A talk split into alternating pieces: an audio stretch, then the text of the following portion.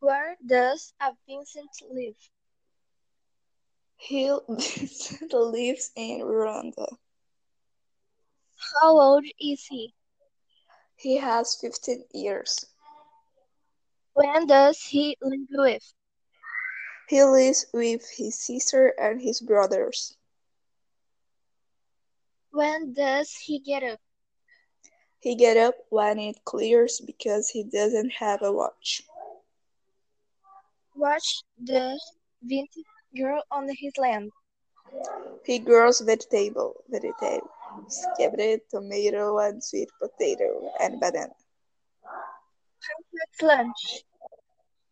His sister Donata cooks. How many meals does he family have a day? Just one meal a day. Does he go to school? Yes, he goes to school.